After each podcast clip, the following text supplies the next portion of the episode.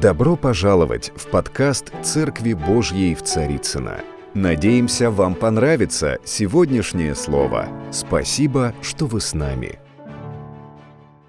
Я хотел бы сегодня служить словом, и на самом деле я верю, что каждый раз, когда мы проповедуем, когда мы служим, когда мы делимся Словом Божьим, мы не можем этого делать без Духа Святого. В этом нет смысла, ибо без Духа Святого Священное Писание, оно не оживает, оно не открывается, но написано, что Он открывает нам глубины Божьей, тайны Божьей. Поэтому сейчас давайте мы коротко помолимся и попросим Его делать как раз-таки это сейчас с нами. Дух Святой, мы благодарим Тебя за Твое присутствие. Мы благодарим Тебя за Твою славу на этом месте, за силу Твою. И мы сейчас просто просим, пусть наши сердца, они будут открыты для того, что Ты говоришь. Пусть наши жизни, они изменяются через Слово Твое. И пусть все люди, которые видят нас, они видят через нас славу Божью. Во имя Иисуса. Аминь. Ну что ж, на самом деле в этой молитве я уже как-то обозначил, о чем я сегодня буду говорить. Когда Леонид сегодня э, начал вступительное слово и говорил о силе, то я хочу сказать, что я хочу продолжить о славе. И вы знаете, что Царство Божие – это сила и слава. Аминь. Мы все помним и все знаем молитву «Отче наш», когда Иисус молился, что да придет Царство Твое, да будет воля Твоя. И Он там говорит о том, что Царство Божие – это сила и слава. я назвал сегодня это послание «От славы славу». Мне что-то, может быть, сделать нужно, чтобы не было пиков, да, или как? Скажите мне, если что, подскажите. Спасибо. Я хочу открыть э, первое место, это 2 Коринфянам, э, 3 глава, 17 стих.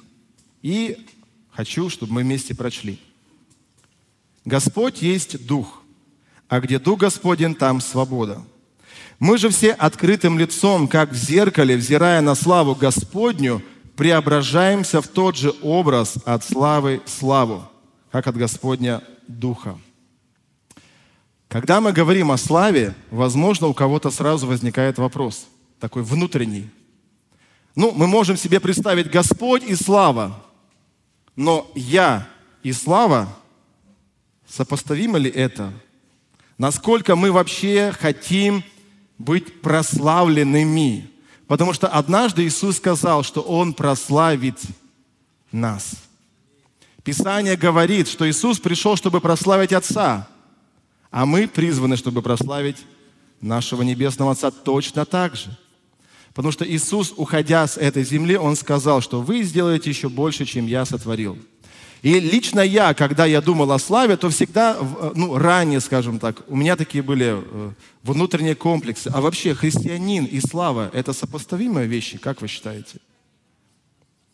Потому что когда я рос, все-таки вольно-невольно, но такая традиция внутренняя воспитывалась во мне, что чем более скромен, невидим христианин, тем он более настоящий христианин. И не ищите э, славы или популярности в этом мире, а э, ну, думайте себе скромно по мере веры, да? У вас такие ассоциации возникали? Призваны ли мы вообще быть славе, быть прославленными буквально. Вопрос, который лично у меня возникал. И мне было интересно, я вообще решил посмотреть, что же такое слава. Ну, и слава Богу, есть у нас хорошие словари. И я для себя выписал, что такое слава. Первое – это широкая известность. Или, другими словами, популярность. Сейчас очень много в современном мире социальных сетей. И кто из нас уже пользуется и пользуется, например, Инстаграмом? Кто знает, что такое Инстаграм? Поднимите, пожалуйста, ваши руки. Смотрите, нас уже примерно 40%. Фейсбук, Одноклассники. Кто еще в Одноклассниках?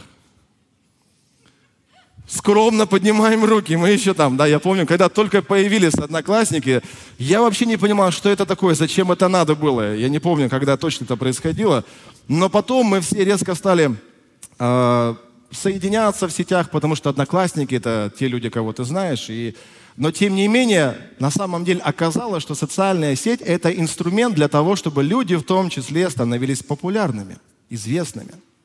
И сейчас очень много людей, у которых миллионы подписчиков. Они известны, они популярны. Что такое известность и популярность?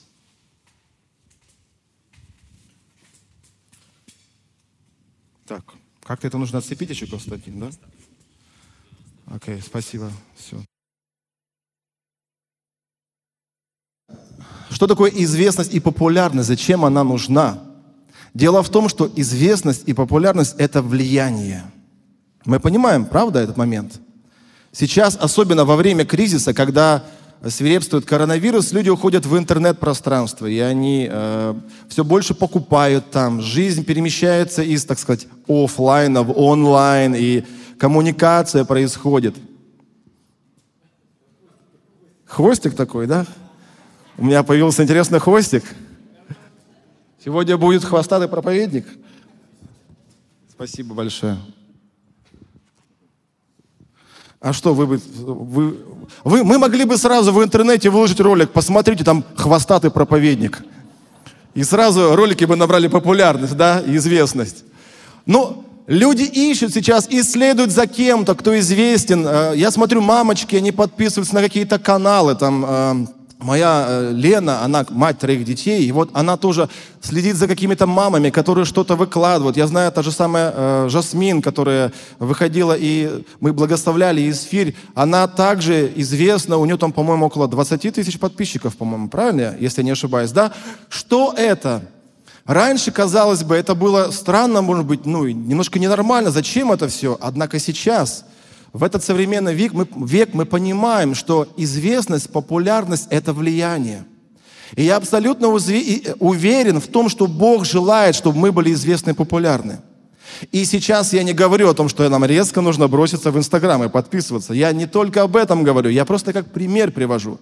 Я просто пытаюсь может быть, разбить, немножко развенчать наши какие-то внутренние ограничения, когда мы отделяем себя от славы.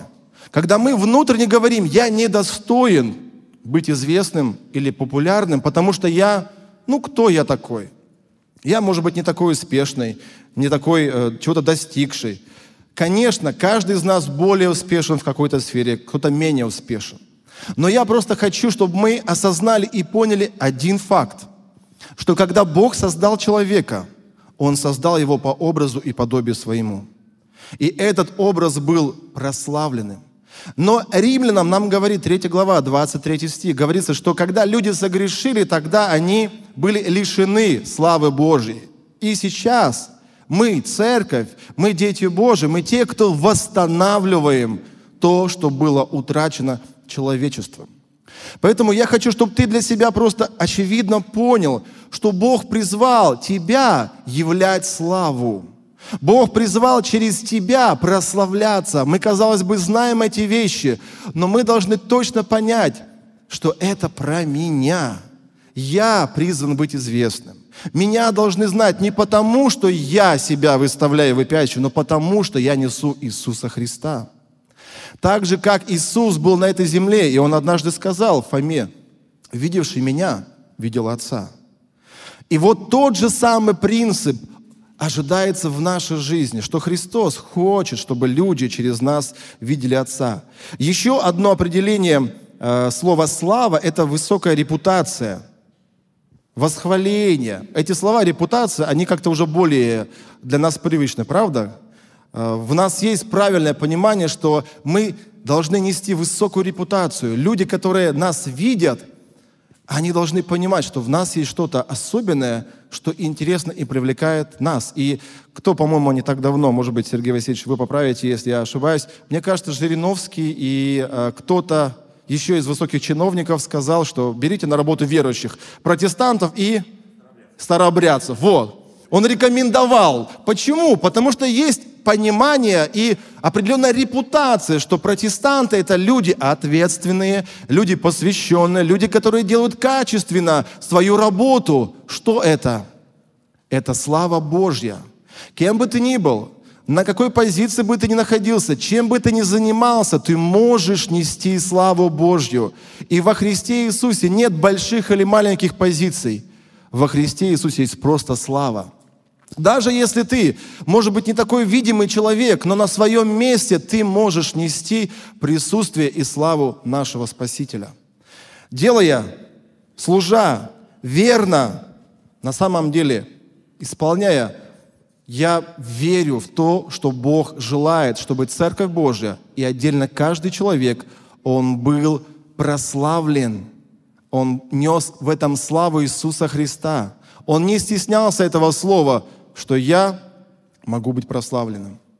И я думаю, что, возможно, сразу вспоминается еще одно место. Э, знаете, мы христиане, мы же любим Священное Писание. Когда нам одно место Священного Писания, мы сразу размышляем, и другое место. И тут же вспоминается место, а как же про гордость? Подождите, слава и гордость. Но давайте мы немножко отделим эти два разных понятия. Когда мы говорим о гордости, что такое гордость? И Писание говорит, да, что гордым Бог противится, а смиренным дает благодать. Об этом говорится в 1 Петра, 5 глава, 5 стих. Но разве Бог хочет, чтобы мы несли гордость. Нет, Он хочет, чтобы мы несли Его славу. Гордость, что такое гордость? Это несоответствие тебя. Я выписал еще для себя кое-что. Что гордость – это завышенное, несоответствующее истине самомнение. Когда ты себя и свое «я» выставляешь, во-первых, это не соответствует правде, а во-вторых, ты возносишься над другими людьми. В этом смысл гордости – что ты представляешь себя тем, кем ты на самом деле не являешься. Но если ты на самом деле прекрасно поешь, например, то разве это не является славу Божью? Когда кто-то выходит, он исполняет прекрасную песню, все в восхищении. Почему? Потому что Бог дал дар человеку, и этим даром каждый человек может прославлять своего Творца. Или Бог дал тебе навыки, особые навыки, знания, и ты смотришь за кем-то, ты просто восхищаешься, как этот человек может все знать. Там, смотришь иногда на Анатолия Вассермана, который... Э, нет в нем ни вида, ни величия. Но когда он начинает рассказывать какие-то вещи, ты просто сидишь и думаешь, откуда он все это знает. И его спрашивают, а он говорит и отвечает, и не останавливается. И хочешь, не хочешь, ты восхищаешься теми знаниями. Но откуда у него эти знания, как он способен их аккумулировать, сохранить, благодаря тому, что Бог, Творец, так создал его и каждого из нас, удивительно вложив на мозг, который способен развиваться и являть славу Божию. Хорошо, друзья, последнее место. Я хочу чуть дальше пойти. Итак, Римлянам 8 глава 3 стих говорится, «А кого Он предопределил, тех и призвал, а кого призвал, тех оправдал, и кого оправдал, тех и прославил». Итак, я хочу вновь и вновь убедить тебя сегодня, что Бог хочет прославить тебя. Вы согласны с этим? То есть здесь согласны, в той части еще думают над этим, так? Вы согласны с тем, что Писание говорит, что Бог хочет прославить тех, кого Он оправдал? Все, скажи об этом своему соседу. Бог хочет тебя прославить. Итак, второе послание Петра 1.17 говорит, что от самого Бога Отца Иисус принял честь и славу. И мы понимаем, что Моисей, например, тот пример, который очень часто приводится, это то же самое явление славы Божией. Нам не нужно стесняться и говорить внутри себя, что я недостоин, потому что ты достоин во Христе. Нас другая личность пытается убедить, ты недостоин, ты не можешь. Почему? Потому что у тебя есть какие-то недостатки. Но если на самом деле мы являемся детьми Божьими, то мы по определению призваны нести Его славу. И я хочу сказать, что слава, она не приходит сама по себе. Вы знаете об этом? Что люди просто так, ни с того ни с сего, не становятся популярны. Или вы думаете иначе? Ты лежишь на диване и думаешь, ну когда же уже этот момент настанет и все узнают обо мне? Нет. Мы смотрим каких-то выдающихся личностей, Мы наблюдаем, мы видим, мы слышим, и мы видим историю их жизни. Меня очень вдохновляет свидетельство людей, которые на самом деле являют славу. И сегодня, например, Сергей Васильевич приводил пример тех, кто во Христе Иисусе страдал и годами шел к тому моменту, который сейчас имеем мы. Мы с вами слава их. Как дети являются слава их родителей, так мы слава тех, кто вкладывал себя в то, чтобы сейчас Евангелие распространялось в нашей стране. Они полагали себя, потому что они знали и верили, что однажды настанет момент, когда стены рухнут, когда будет возможность вот так вот открыто собираться. Для тех людей, кто рядом с ними, может быть, находился, и кому они это говорили, находясь в советское время, они думали, это невозможно. Советский Союз, железный занавес, КГБ, которая следит за всеми и выдворяет. Но они верили и молились. И сейчас каждый из нас – это результат их вклада, их служения. Каждый из нас – это результат того, что кто-то посеял себя, он вложил себя, чтобы нам пожать. Но точно так же наша жизнь. Если мы хотим иметь известность, популярность, успех – на самом деле это требует усилий. Это требует посвящения, это требует жертвы, это требует, чтобы ты полагал себя. Если мы говорим о том, что нам является славу Божию, то мы полагаем себя ради Господа и говорим, Господь, вот я со всеми моими недостатками, но я готов сейчас просто быть используемым тобой, как ты хочешь. И для этого кому-то нужно будет рано вставать, а кому-то много молиться, а кому-то готовиться и заниматься. Я восхищаюсь теми, кто сейчас, например, достигает э, ну, каких-то высот. Вот молодежь. Я э, через неделю буду служить в молодежном собрании. Я просто молюсь о том, чтобы Бог мне дал особенное слово, потому что я считаю, что сейчас перед ними много вызовов стоит.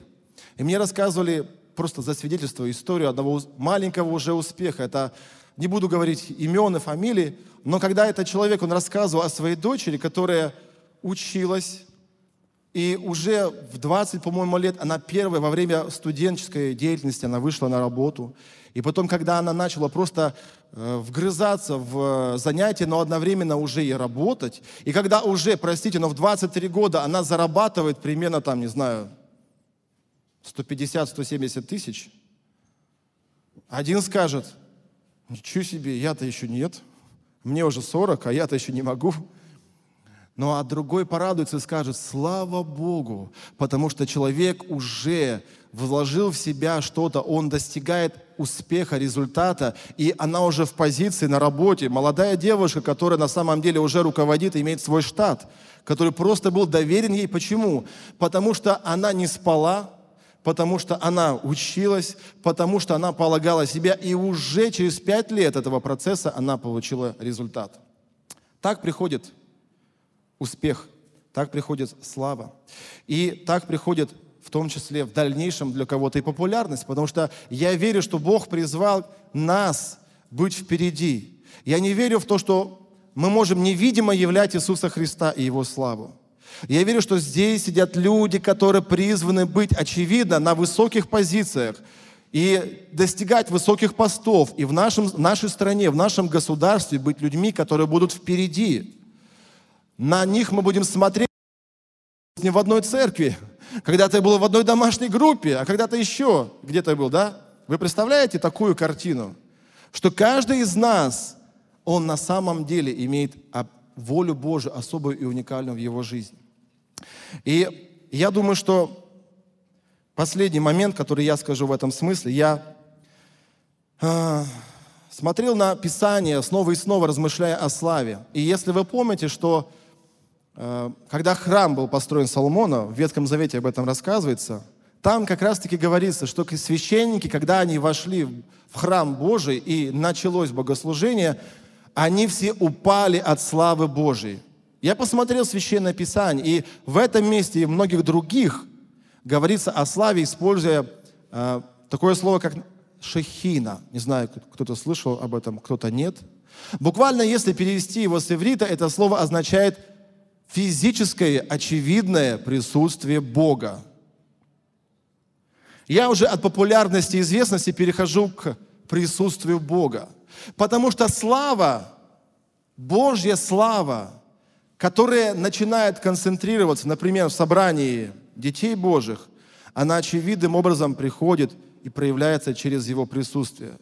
Почему это послание важно, что нам нужно искать славы Божьей через нас, в нашем собрании, лично в тебе отдельно, потому что там, где слава Божья, там Его присутствие. Для тех, кто э, служит в поклонении, это как-то более очевидно становится. Когда ты начинаешь прославлять Бога, ты можешь это делать, простите, в разном состоянии. Я э, в служении прославления уже, наверное, с 16 лет, если не ошибаюсь. И я помню, что наш музыкальный руководитель, он говорил нам, когда вы выходите на алтарь, Неважно, как вы себя чувствуете, неважно, что вы думаете. Даже, может быть, если сейчас вы ощущаете, не ощущаете никакой радости, начинаете славить Бога, начинаете заставлять себя радоваться, начинаете поднимать руки, начинаете прославлять Его. Почему? Потому что когда мы создаем движение, когда мы устремляем себя к славе Божией, эта слава приходит. А вместе с этой славой приходит сила Божья. Поэтому теперь плавно перетекаем к сути сегодняшнего послания. Слава Божья, она проявляется в силе Божьей. И я хочу, чтобы в нашей жизни этой силы больше было. Вы хотите этого? Чтобы в твоей жизни было больше силы Божьей, потому что здесь собрана Церковь Иисуса Христа. И Церковь Иисуса Христа – это не просто собрание людей, которые верят в Него. Церковь Иисуса Христа – это место Божьего присутствия – это место Божьей славы, это место, где больные исцеляются, где хромые начинают ходить, где глухие начинают слышать. Вот это Церковь Божия. Аминь. Вы не уверены в этом? Аминь. Это церковь Иисуса Христа, потому что Он пришел, и Он сказал, я пришел, чтобы пронести царство силы. Я пришел, чтобы отпустить пленных на свободу, измученных утешить и больным дать исцеление. Свободное изложение Евангелия от Луки, 4 глава, 18-19 стих.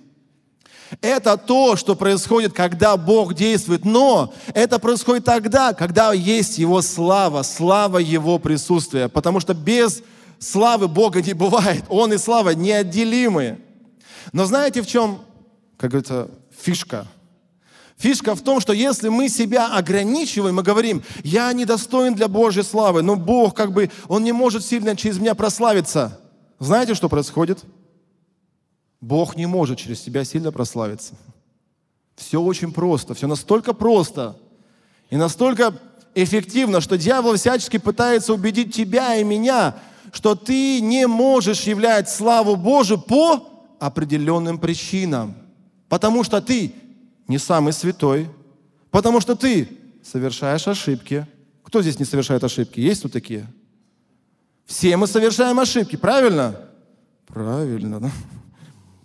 Ну, правда. Но и вот есть другая личность, которая говорит там, да нет, подожди, ты недостоин. Вот там, которые, может быть, на сцене, они, наверное, посвятее, они как бы вот получше, вот они более святые, они же левиты или кто-нибудь еще кого-то можешь себе представить.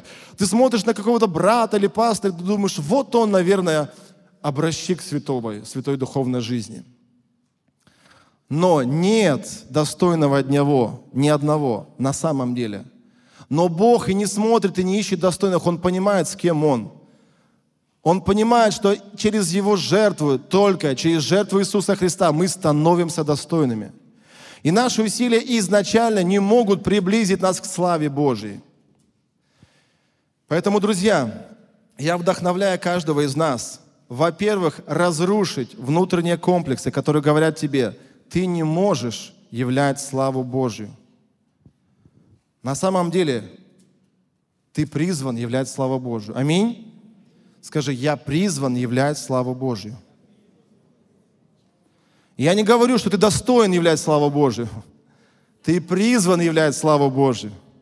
Потому что мы будем всегда недостойны жертвы Иисуса Христа. Но благодать заключается именно в том, что недостойные стали достойны. Неспособные стали способны через жертву Иисуса Христа. Аминь. И хорошо, я хочу сейчас сказать о некоторых шагах к славе Божьей. Я для себя их выписал. Я хочу с вами ими поделиться. Если мы хотим являть славу Божию, а через это являть Его силу, то я надеюсь, что для себя, возможно, сегодня ты получишь некоторые практические ответы. Первое, что я для себя выписал. Нам нужно избавиться от страха позора. Что такое позор? Позор – это противоположность славы. Слава – это, у, все классно, ты такой молодец. Позор – это чувство неполноценности, ты недостоин. Я выписал для себя, спасибо Далю, следующее определение. Люблю определение, видите? Слово «позор», мужской род. На самом деле там было очень много определений. Действительно, я даже удивился, когда я смотрел. Но я выбрал, на мой взгляд, наиболее подходящих сегодня к посланию. Это э, взгляд, зрелище, что представляется взору. Это действие по значению глагола, которое представляется взору. То есть позор – это всегда что-то, что определяется другими. Он опозорился. Это позиция осуждения другого человека кого-то. Я ясно выразил мысль, или, может быть, вы не совсем пока меня еще поняли. То есть в позиции позора всегда требуется какая-то другая сторона, которая говорит тебе, ты опозорился. Почему? Потому что Бог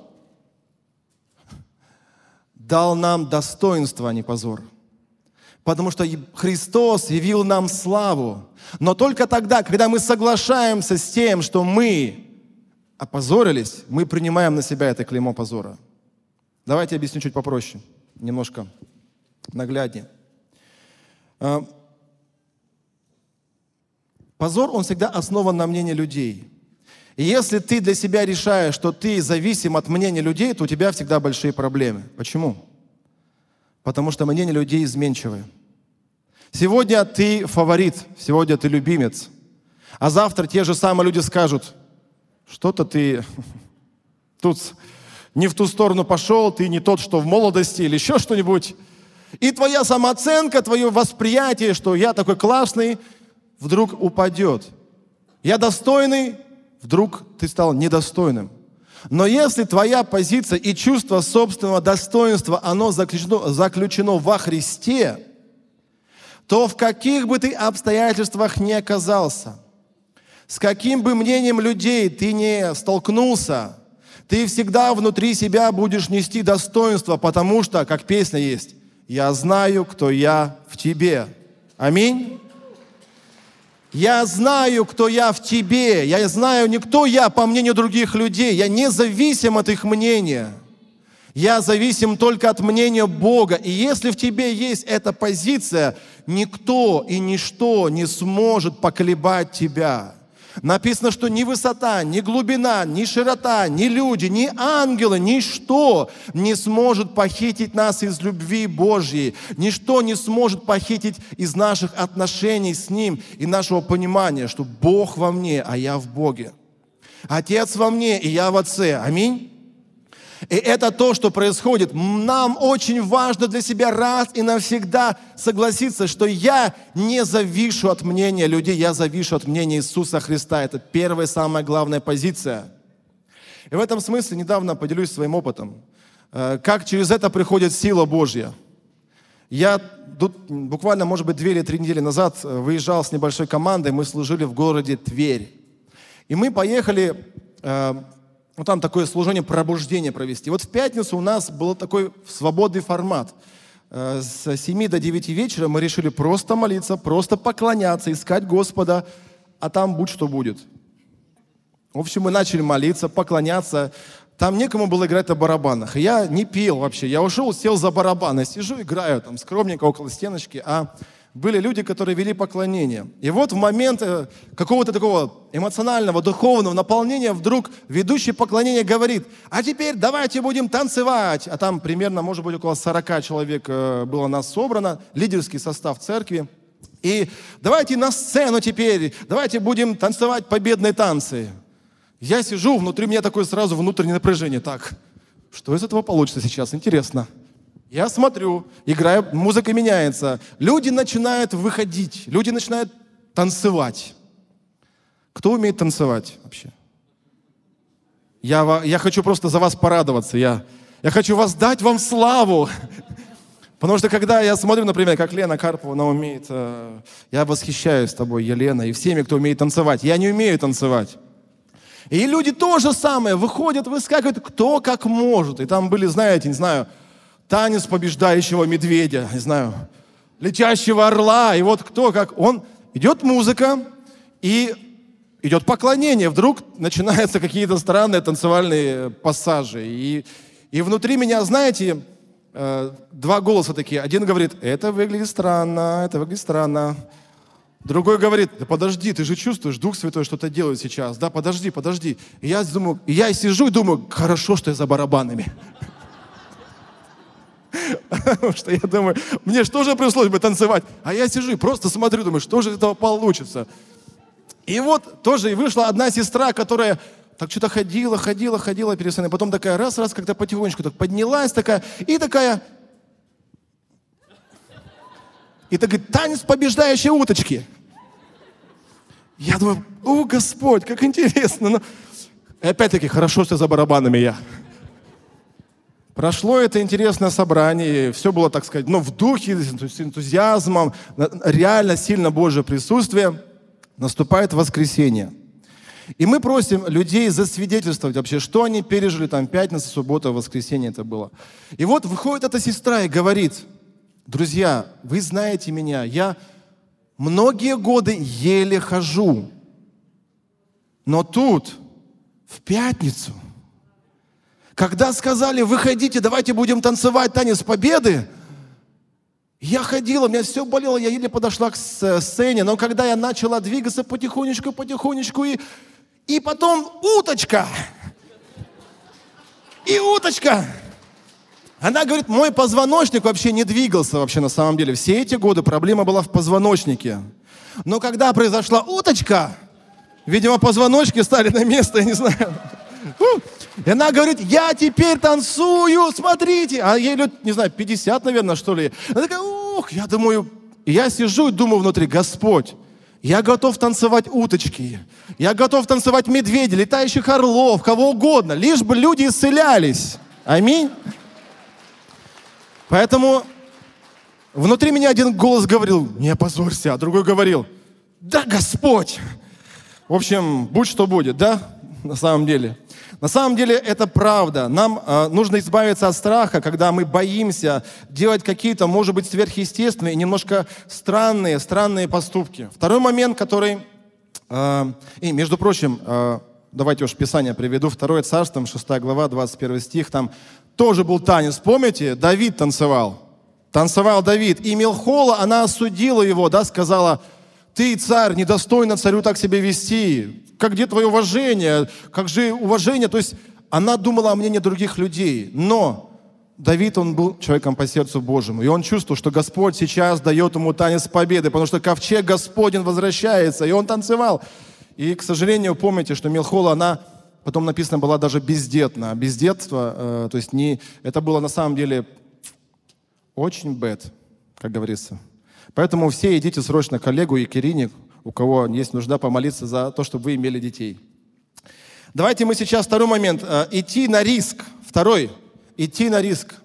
Если ты хочешь являть силу Божию, славу Божию и силу Божию, тебе нужно идти на риск. Матфея, 14 глава, 25 стих-33. Там рассказывается о Петре, который, вспоминаем, что он сделал, когда Иисус шел по воде. Петр что?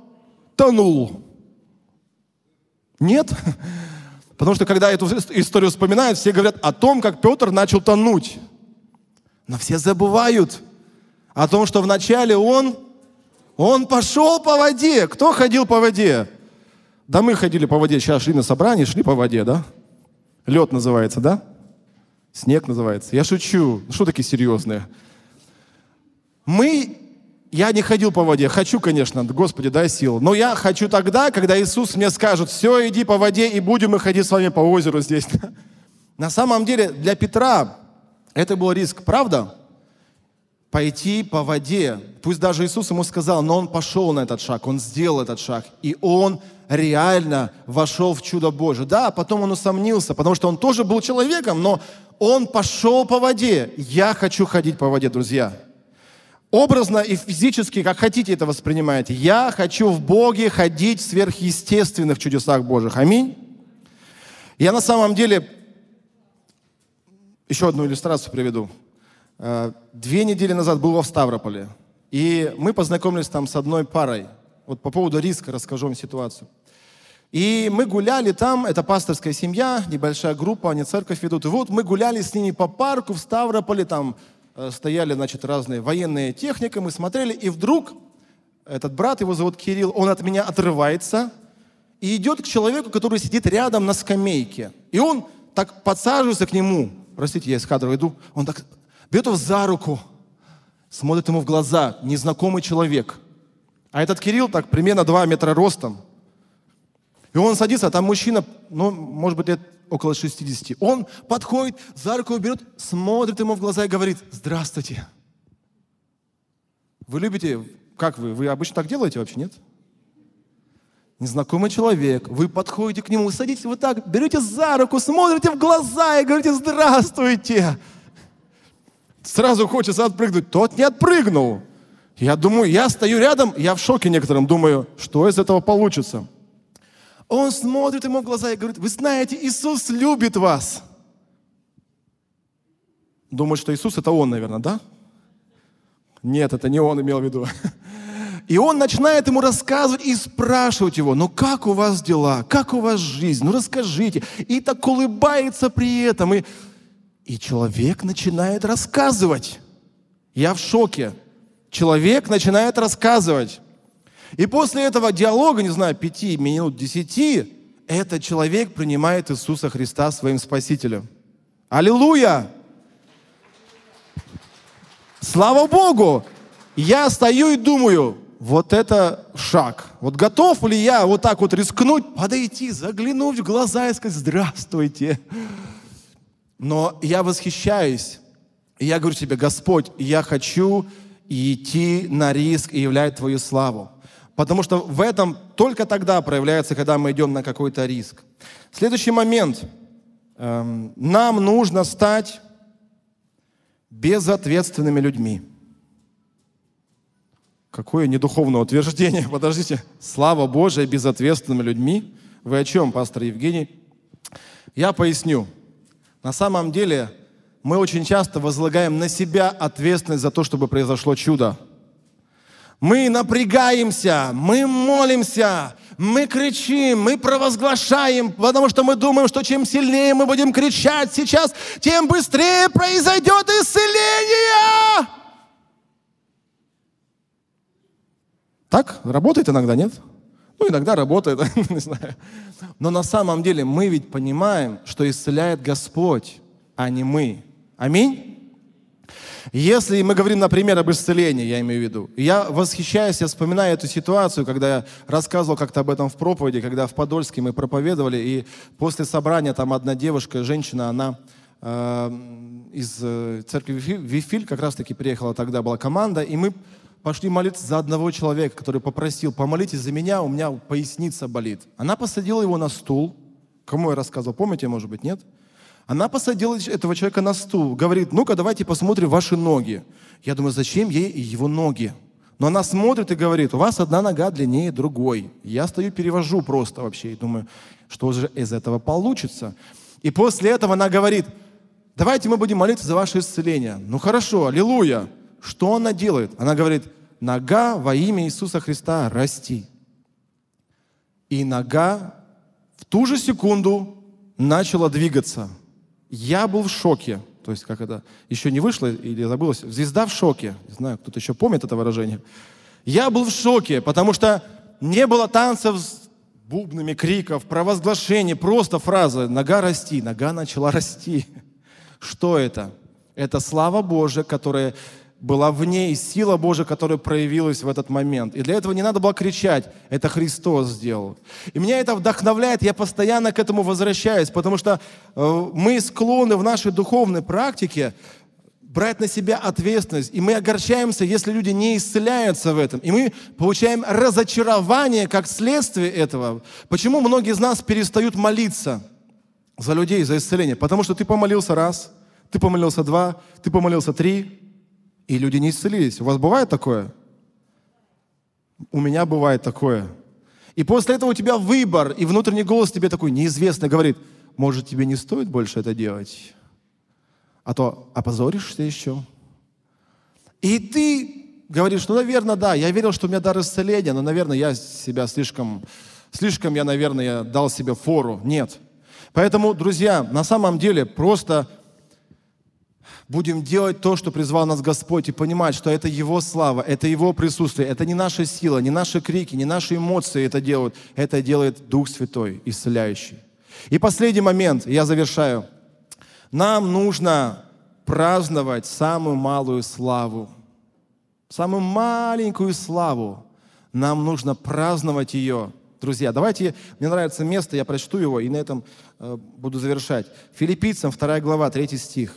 Там сказано, «Ничего не делайте по любопрению или по тщеславию, но по смиренно мудрую почитайте один другого высшим себя».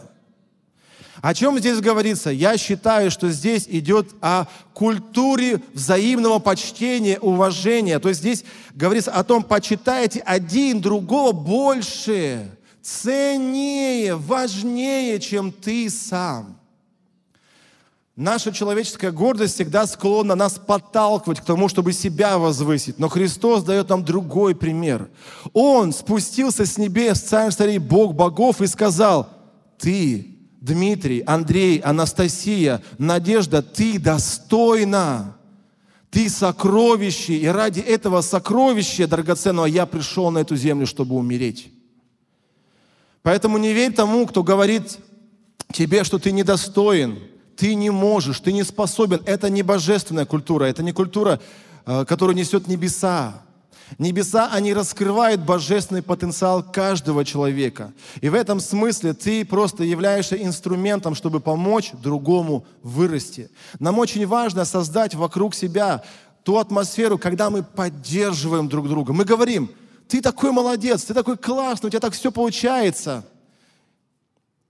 Может быть, у него не так прекрасно все еще получается, но поддержите его. И знаете, это похоже, как вот в детском саду. Кто бывал на утренниках в детском саду? Здесь есть родители, бывающие на утренниках в детском саду. Я бывал на утренниках.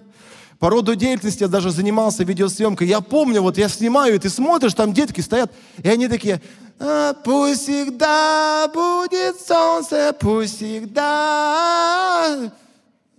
Ты снимаешь и думаешь, мальчик, что ты так орешь? Да, ну как бы, вроде попадай в нот или еще что-нибудь. А, а напротив сидит его мама, и она смотрит на этого мальчика, и она говорит, сынок, да ты мой золотой, да как же спел-то, про маму спел, да ты самый лучший. Правда, родители? Ты ж такой умница, на табуреточку поставить надо, чтобы стихотворение рассказал и так далее. Мы вдохновляем наших детей, чтобы они росли, были успешными, были знаменитыми, были достигшими результатов высоких. Это та культура, которая должна быть в церкви, когда мы служим друг другу.